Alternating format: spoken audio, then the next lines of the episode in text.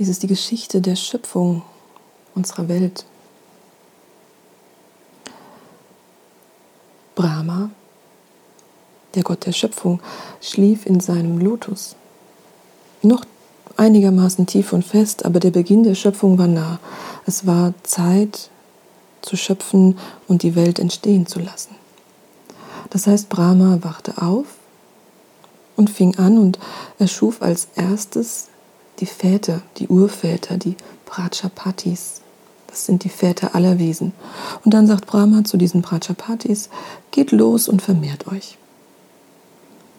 Und die waren ein bisschen verwirrt und sagten, ja, aber wie? Ach ja, richtig, dachte Brahma, wie? Ich weiß auch nicht. Und dann hörte er eine Stimme oder hatte eine Eingebung und die sagte ihm, Brahma, du hast die Väter geschaffen, aber was ist denn mit den Müttern? Wo sind die Mütter? Und dann hat Brahma sich so ein bisschen vor die Stirn geschlagen. Ach ja, wie dusselig von mir. Genau, ich habe ja erst die eine Hälfte der Schöpfung erschaffen und die andere Hälfte fehlt ja noch. Und dann schuf er die erste Frau, Usha, die Göttin der Morgenröte. Und alle Prajapatis und auch Brahma starrten wie gebannt auf diese wunderschöne Frau. Sie konnten ihren Blick nicht von ihr lösen. Plötzlich, völlig unerwartet, stand ein Jüngling vor ihnen. Brahma sagte dann, wer bist denn du? Und dann sagte der, ich bin Kama, der Herr des Begehrens. Und dann schoss er Pfeile der Liebe in die Herzen all dieser Väter, und ein Pfeil traf auch Brahma. Und sofort begehrte Brahma Usha. Und äh, Usha floh, indem sie die Form einer Kuh annahm. Und Brahma nahm die Form eines Bullen an und folgte ihr. Dann hat Usha sich in eine Stute verwandelt. Das war aber kein Problem für Brahma, denn er verwandelte sich in einen Hengst. Usha wurde zu einer Gans und flog hoch hinauf in den Himmel. Sie wurde zu einem Delfin und verschwand im Meer. Sie wurde eine Löwin. Sie wurde eine Häsin. Und Brahma folgte ihr jedes Mal als das männliche Gegenstück. Und so entstanden alle Tiere. Die Prajapatis fanden dieses Verhalten von Brahma einigermaßen bescheuert. Sie haben gesagt, das ist unmöglich, wie der sich hier benimmt, das ist völlig peinlich und äh, für einen Schöpfergott absolut unangemessen. Das, das geht so nicht, es muss ihn jemand stoppen. Und dann entstand aus Brahmas Stirn heraus Rudra als ein einigermaßen furchterregendes Wesen. Und Rudra spannte seinen Bogen und schoss seinen Pfeil und nagelte Brahma am Himmel fest mit diesem Pfeil, sodass Usha gerettet war. Und die Prajapatis fragten diesen Rudra, dieses Wesen, wer bist denn du? Und der sagte, ich bin Shiva. Brahma war wieder einigermaßen bei Sinnen und hat Shiva gedankt, dass er ihm geholfen hat, also praktisch eingegriffen hat, um die Peinlichkeit zu beenden und machte Shiva zum Herrn der Tiere, Pashupati. Er machte Shiva zum Herrn über unsere animalischen Triebe und Shiva bekam als Reittier Nandi, einen Stier. Und dann hat Brahma weiter geschöpft, weiter geschöpft, die Schöpfung fortgesetzt. Und das hat er jetzt gemeinsam mit Usha gemacht. Und Usha wurde zu Saraswati, zur Göttin der Weisheit die Göttin, die für Struktur sorgt und für Ordnung.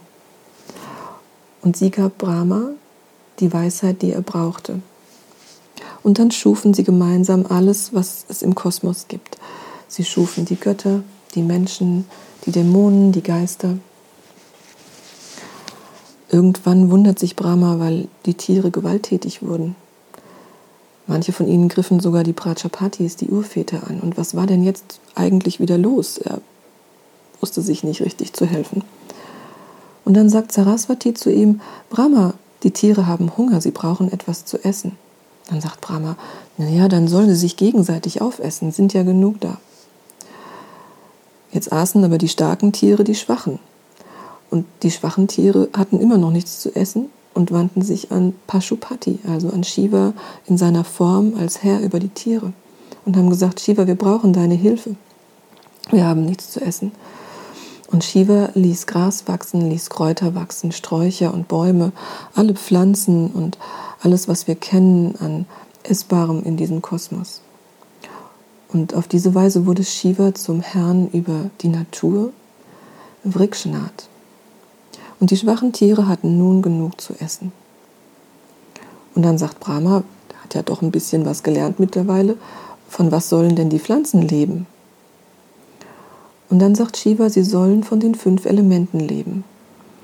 Von Äther, von Wasser, von Luft, Licht und Erde.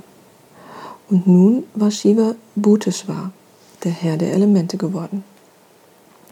Jetzt hatten alle Lebewesen auf, diesem, auf dieser Erde äh, sozusagen ihre Lebensgrundlage und vermehrten sich fröhlich. Und es wurde ziemlich voll auf der Welt. Dann sagt Brahma, okay, alle essen. Alles gut. Alle vermehren sich. Aber sie tun nichts anderes mehr. Was ging denn diesmal schief? Was habe ich jetzt wieder vergessen? Und Saraswati in ihrer Weisheit sagt, du hast den Tod vergessen. Brahma, du hast den Tod vergessen. Es darf nicht nur den Eingang ins Leben geben, sondern das Leben muss auch einen Ausgang haben, damit wieder Platz entsteht. Ah, sagt Brahma, Gut, das ist mein Fehler, ja. Und dann schuf Brahma Mrityu, den Tod, in Form einer wunderschönen schwarzen Frau, gekleidet in einen roten Sari. Und dann sagt Brahma zu ihr, töte die Lebewesen, nimm ihnen das Leben. Und Mrityu war völlig, völlig von den Socken, würden wir vielleicht heute sagen, und sagt, um Himmels Willen, warum sollte ich das denn tun? Und dann sagt Brahma, ohne Tod hat das Leben keinen Sinn. Aber Mrityu war verzweifelt. Sie fand die Idee gar nicht gut und rannte davon. Shiva fand Mrityu und sah ihre Not und diese Verzweiflung und diese Fragen.